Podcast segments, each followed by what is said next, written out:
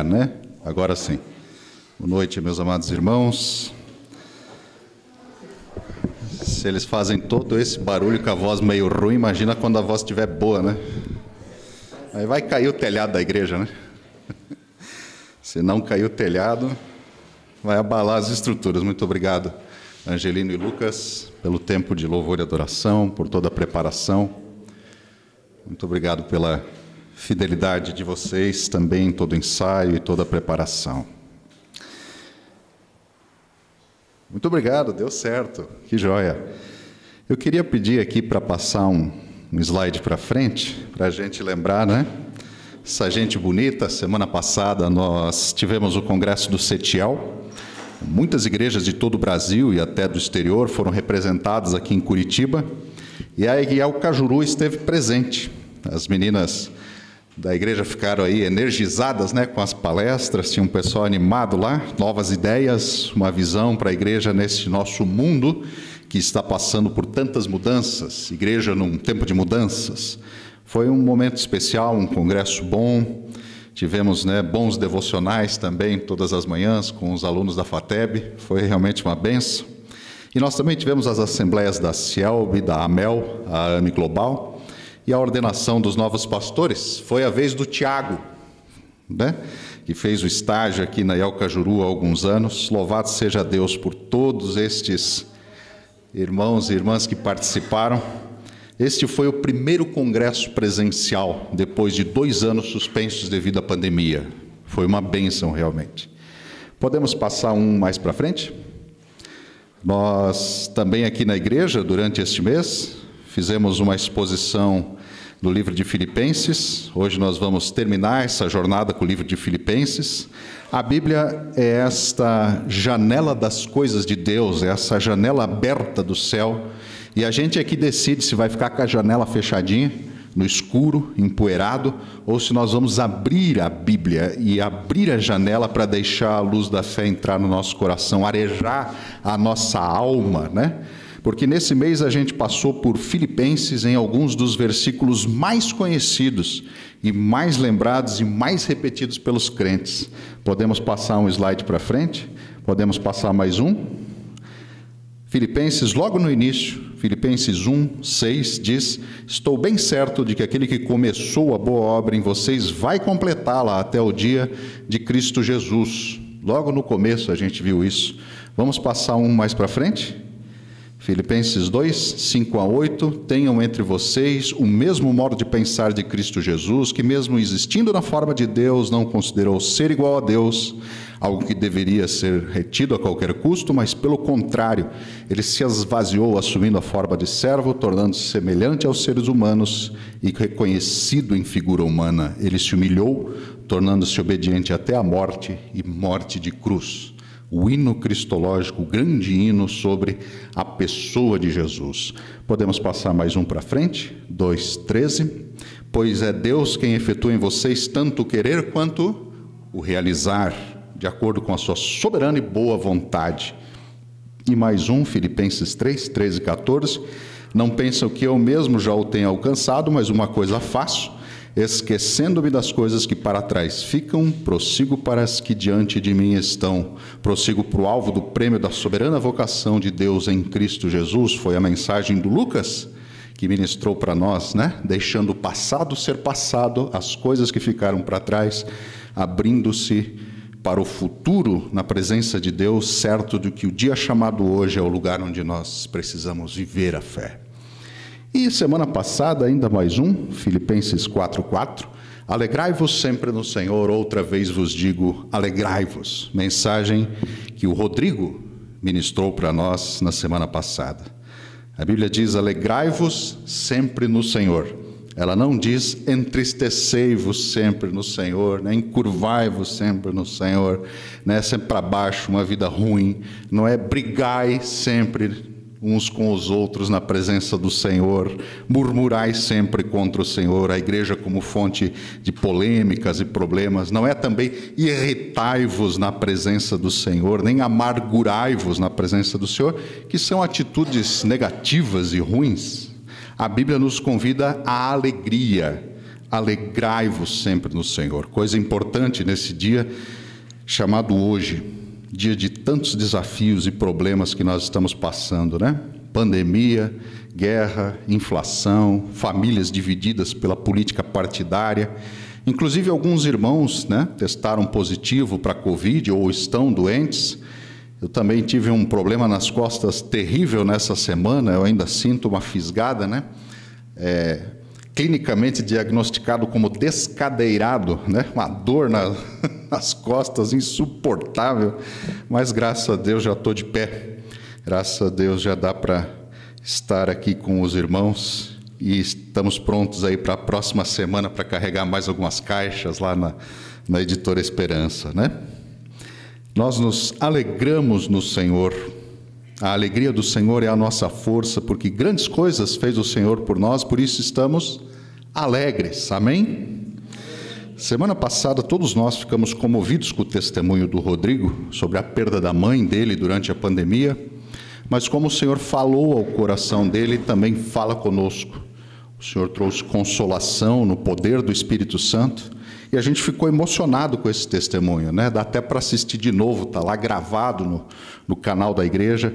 E nós também somos chamados a seguir com alegria e perseverança na construção do novo templo. Quem chegou aqui já viu que está rebocado toda a parte de trás aqui, né? Maravilha. Atrasou um pouquinho por causa das chuvas, mas já está lá em cima, na platibanda, a fase de rebocar as paredes. Vamos passar mais um slide para frente? Mais um? Muito bem, essa semana também o grupo Conhecendo Jesus e o grupo Aquecer foram juntados e saíram às ruas com alimento e suprimentos na nossa Curitiba de tantas mãos estendidas. Louvado seja Deus pela vida da igreja que se organiza e reorganiza todas as coisas para que o reino de Deus venha e a sua justiça venha sobre Curitiba, em nome de Jesus. Muito obrigado pela fidelidade dos irmãos. Hoje nós vamos terminar a nossa exposição bíblica em Filipenses com outro texto que tem um versículo muito, muito conhecido. São versículos muito repetidos, mas também são bem difíceis, né? Então na divisão aí não tinha para quem passar a bola, sobrou para mim. Vamos ver o que, que a gente consegue fazer hoje, essa noite. Ele tem esses textos bem famosos, mas que com a graça de Deus também querem falar ao nosso coração. Nós veremos a luz da fé pela janela da revelação bíblica. Convido os irmãos a abrirem o livro santo em Filipenses, Novo Testamento, as cartas de Paulo, Carta aos Filipenses, capítulo 4. Os versículos, podemos passar ali mais um slide para frente, por favor? Filipenses 4, de 6 até o versículo 13. Eu vou fazer a leitura na versão na nova Almeida atualizada. Talvez algumas palavras são um pouquinho diferentes, mas o sentido é o mesmo. A palavra de Deus nos diz: não andem ansiosos por coisa alguma, mas em tudo sejam conhecidos diante de Deus os pedidos de vocês, pela oração, pela súplica, com ações de graça. E a paz de Deus, que excede todo o entendimento, guardará o coração e a mente de vocês em Cristo Jesus. Finalmente, irmãos, tudo que é verdadeiro, tudo que é respeitável, tudo que é justo, tudo que é puro, tudo que é amável, tudo que tem boa fama, se alguma virtude há, se algum louvor existe, seja isso que ocupe o pensamento de vocês. O que também aprenderam, receberam e ouviram de mim, e que viram em mim, isso ponham em prática, e o Deus da paz estará com vocês. Eu fiquei muito alegre no Senhor, porque agora, uma vez mais, renasceu o cuidado que vocês têm por mim. Na verdade, vocês já tinham esse cuidado antes, só que lhes faltava a oportunidade. Eu digo isso não porque eu esteja necessitado, porque eu aprendi a viver contente em toda e qualquer situação. Sei o que é passar necessidade, também sei o que é ter em abundância. Eu aprendi o segredo de toda e qualquer circunstância, tanto de estar alimentado, como também de passar fome, tanto de ter em abundância como de passar necessidade. Eu, versículo 13, tudo posso naquele que me fortalece. Amém. Até aqui a palavra do Senhor. Versículo bem conhecido, último, mas o nosso texto hoje, na verdade, não tem como escapar. Ele já começa com essa frase impressionante: Não andeis ansiosos por coisa alguma.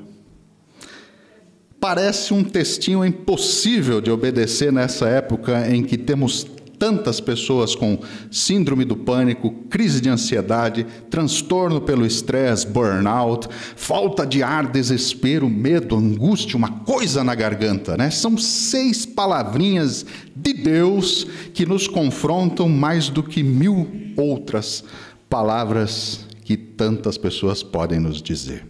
Podemos passar uma mais para frente ali? Semana passada nós ouvimos o Rodrigo ministrar sobre a alegria. E a alegria tem muitos ladrões em volta dela, muita coisa que rouba a nossa alegria, né? Por exemplo, o nosso próprio espírito inquieto, a nossa carne e pecado que militam contra o espírito e as coisas de Deus, o nosso desejo de controle, de organizar todas as coisas e de seguir o nosso próprio caminho com as nossas próprias forças, sempre afastados de Deus. Essa é uma das grandes fontes de insatisfação, como fomos ministrados pelo Rodrigo, porque só Deus pode suprir o vazio do nosso coração e dar uma direção para a nossa vida que é a direção certa, é a direção que nós precisamos para caminhar. Então eu mesmo posso entristecer o Espírito de Deus e não desfrutar da paz do Senhor.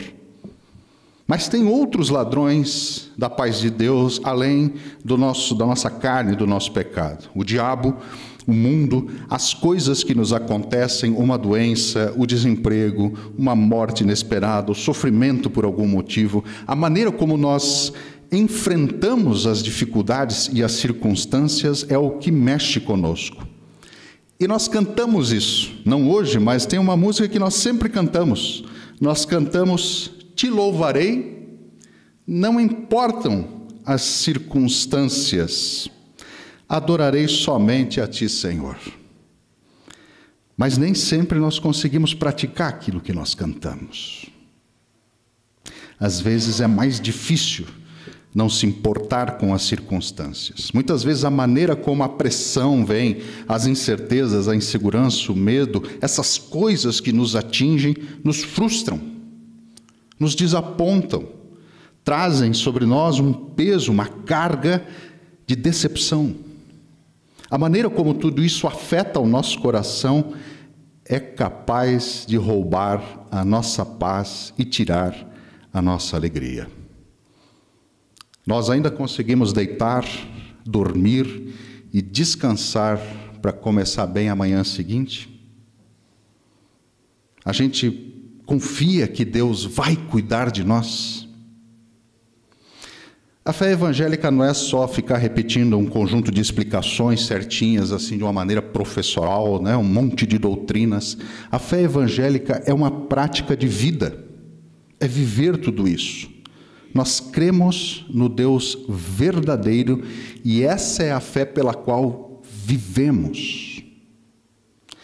Para que serve a fé bíblica que nós repetimos quando eu estou no meio de uma pressão, enfrentando mais um problemão que apareceu? A fé é aquela que nos traz uma ferramenta espiritual e um sistema de proteção contra os ladrões da paz e da alegria de Deus. A Tânia do Hans, muito conhecida de todos nós, sempre repete uma explicação muito feliz desta passagem bíblica.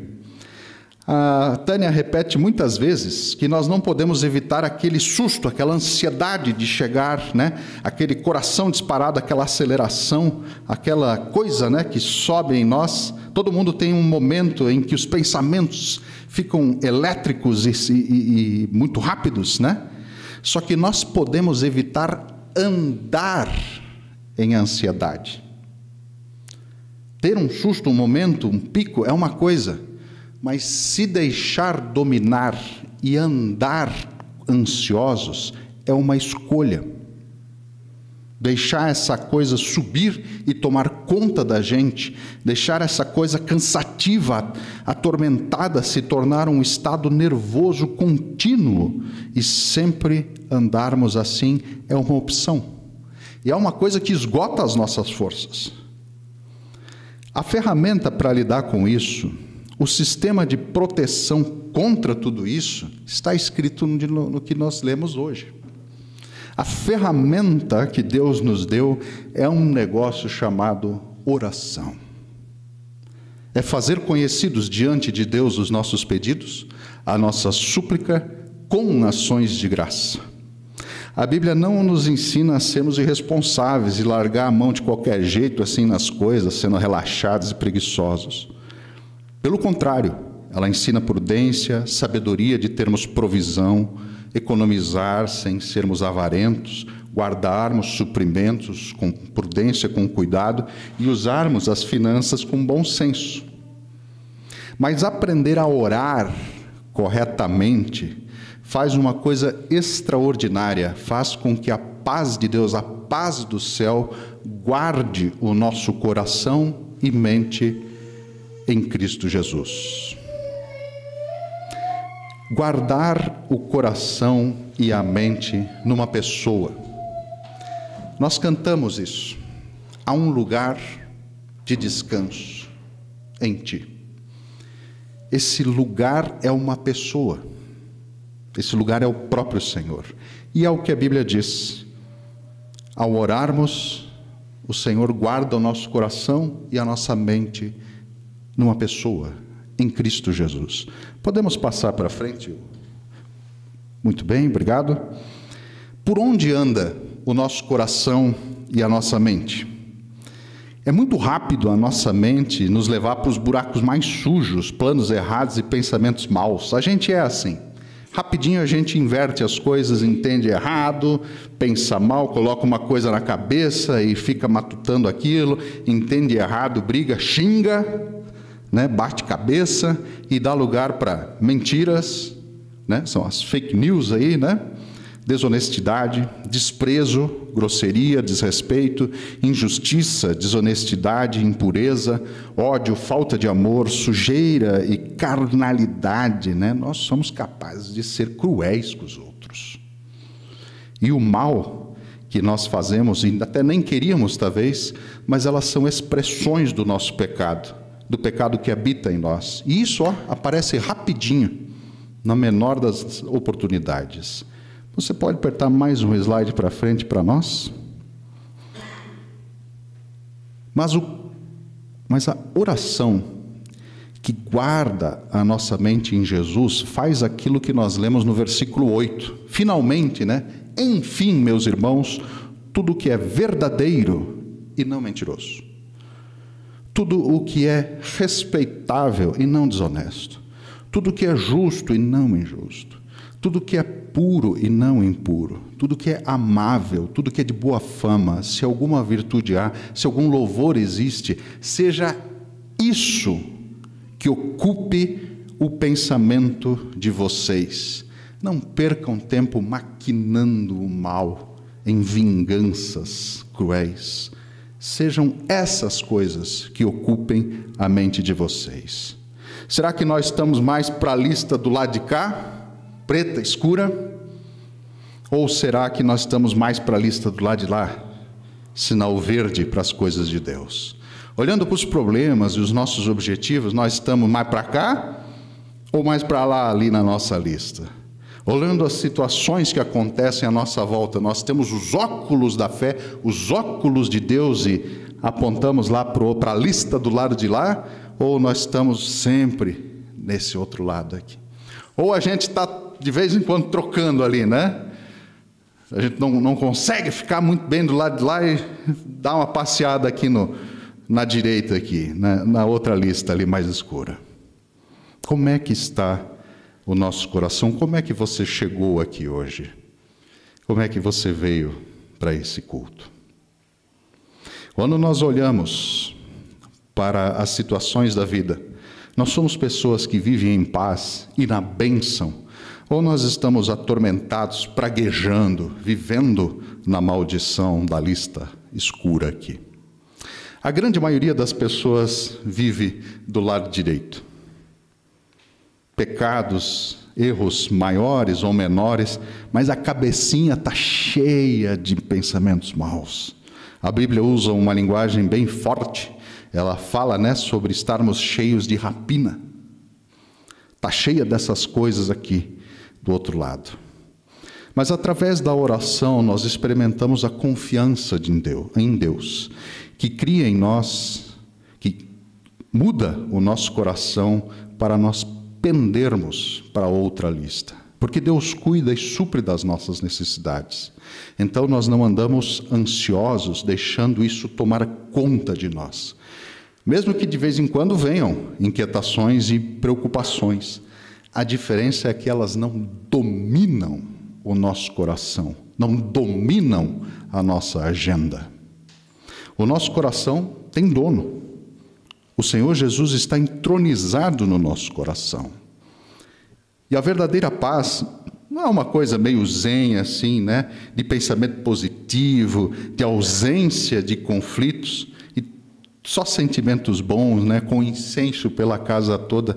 Não é isso. A verdadeira paz vem da certeza de que Deus está no controle de todas as coisas. Como o Rodrigo explicou semana passada, talvez a gente não consiga explicar tudo na hora que acontece. Não é uma contradição.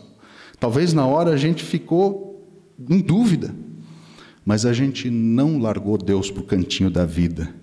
A gente permaneceu com Ele na certeza de que todas as coisas cooperam para o bem daqueles que amam a Deus. Isso não é uma mentalização, uma programação neurolinguística, é uma prática. Versículo 9 nos diz: O que também aprenderam, receberam e ouviram de mim é o que vocês viram em mim. Ponham isso em prática e o Deus de paz estará com vocês. Podemos passar um slide mais para frente? Como é que foi que o apóstolo Paulo colocou isto em prática? No texto que nós lemos, no versículo 10, nós vimos que ele aprendeu a viver contente em toda e qualquer situação.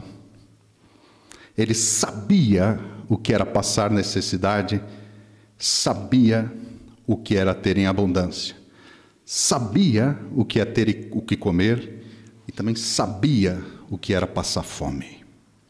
Eu aprendi o segredo de toda e qualquer circunstância, estar bem alimentado ou não, ter em abundância ou passar necessidade, aprendi a viver cada um desses momentos sem perder a confiança no Senhor. Eu não sei se precisa dizer mais alguma explicação diante dessa frase tão clara, tão profunda, desse exemplo tão impressionante? Porque estar feliz e em paz na fartura ou na necessidade significa que a alegria e a paz não vêm dessas coisas e nem vai embora com essas coisas. A nossa vida não é dominada, controlada e determinada pelas circunstâncias, pela nossa conta bancária e pelas coisas que nos transmitem proteção. Eu já falei antes, e nós até cantamos isso: te louvarei, te louvarei, Senhor, não importam as circunstâncias. Se a gente parar para pensar, é uma baita música, né? É um negócio pesado a, boca da gente devia tremer quando a gente canta essas coisas, né? A gente entendeu o que, que tudo envolve uma declaração como essa.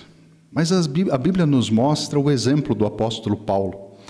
Nos mostra o que é isso que nós cantamos na prática, né? quando faltam roupas, falta dinheiro, falta recursos para todos os boletos do mês.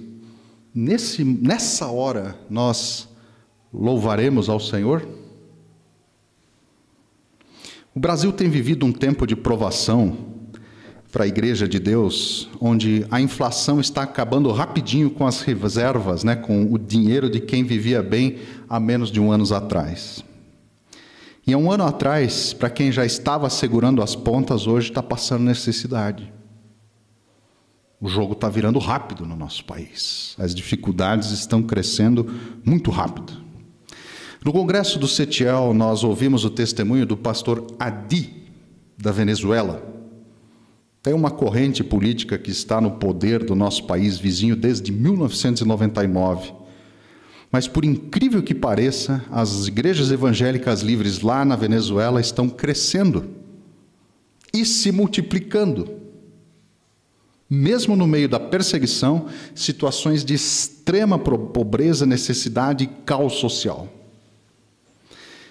Eu oro para que nós também trabalhemos de todo o coração, evangelizamos, sigamos Jesus com todas as nossas forças, sem precisarmos passar pela mesma situação que maltrata a Venezuela. Amém? Vamos agora, então, para a grande frase final de hoje. Pode passar um mais para frente? É aquela frase que você encontra em tantos e tantos carros evangélicos: Eu tudo posso naquele que me fortalece. Posso fazer todas as coisas por meio de Cristo que me fortalece. Então eu posso pecar com força porque eu vou ser salvo mesmo? Acho que não é bem isso que está escrito. Eu posso levar a igreja de qualquer jeitinho assim, porque ah, no final Deus vai fazer uma repescagem e eu entro por pontos. Não tem repescagem no último dia. Talvez essa seja a frase que nós mais encontramos nos adesivos dos automóveis pelas ruas. Ela é usada para muitas coisas. Dizer que eu conquistei algum bem material, que eu consegui alguma aparente vantagem sobre os outros, expressar assim uma positividade. Mas o que ela realmente quer nos dizer é que Jesus Cristo é suficiente. Nós acabamos de ler que um homem ama, ama a Deus passando fome e também tendo em abundância. Então, certamente, esta não é uma frase para nós ficarmos exibindo nos ostentando, né, como diz a, a, a frase hoje em dia, a, a moda da ostentação, que nós temos alguma coisa nova dentro de casa para mostrar, ou o próprio carro onde foi colocada a frase. A atividade de Deus na gente é que nos leva a fazer todas as coisas boas. Não é somente para sermos pessoas decentes, legais, gente boa. É a poderosa presença de Deus em nós para nós fazermos muito mais do que bons cidadãos podem fazer. É saber que nós não estamos sozinhos, que a força para fazermos todas as coisas vem de Deus e nos faz vencer as forças contrárias a Deus, o maligno, as tentações, a nossa inclinação para desistir, a insatisfação, a indiferença com as coisas de Deus e com o próximo. Eu posso todas as coisas, eu posso suportar as tentações, eu posso suportar tudo aquilo que me vem de sofrimento e continuar com Jesus não desistir como tanta gente faz. Queridos, Paulo escreveu esta frase quando ele estava na cadeia. Ele não estava numa cobertura em Jerusalém, de frente para o rio, né, desfrutando férias. O que é que um homem preso pode fazer? Um homem preso não pode fazer todas as coisas. O que que um homem preso pode fazer no Senhor? Pode escrever uma carta que vira Bíblia. Pode escrever um livro, uma parte do livro santo de Deus. Um homem preso, aparentemente sem poder fazer as suas coisas, sem a sua liberdade de cidadão, mudou o mundo, orou e fortaleceu igrejas que transformaram o mundo antigo, formaram as bases da civilização ocidental e o mundo como a gente conhece hoje. Porque se o Islã tivesse ganhado todas as coisas, aí nós íamos ver o que é bom para tosse. Esse homem pôde todas as coisas em Deus, mesmo estando preso. Como é que alguém pode obter esse poder hoje em dia? Precisa ser milionário e ter muitos empregados?